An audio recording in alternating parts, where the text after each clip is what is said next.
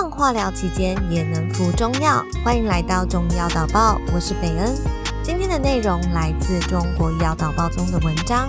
许多患者和家属都会有这样子的疑问：中药与放射治疗、化学药物会不会有冲突？会不会影响放化疗的效果？它们能同时进行吗？多年来，大量的临床实践告诉我们，中医药与放化疗之间不会发生冲突。截至目前，也没有患者因为接受中医药治疗而降低放化疗效果的报道。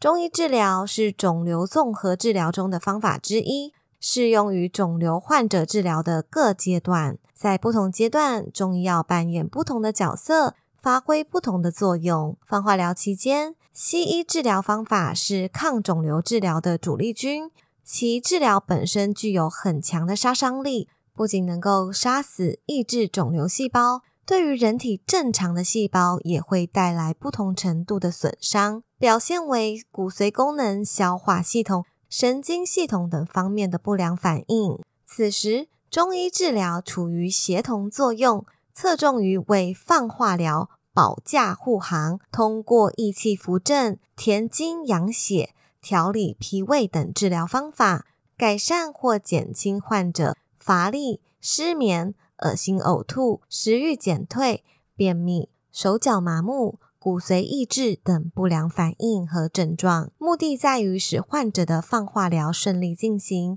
所以并不会有与放化疗发生冲突。有些患者认为，化疗后呕吐反应本来就很严重。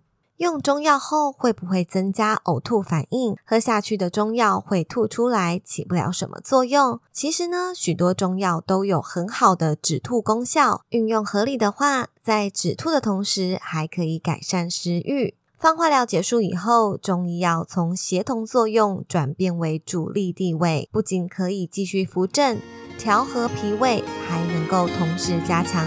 抗肿瘤治疗的力度。以上的内容是今天中医药导报的分享，感谢您的收听，我们下次见。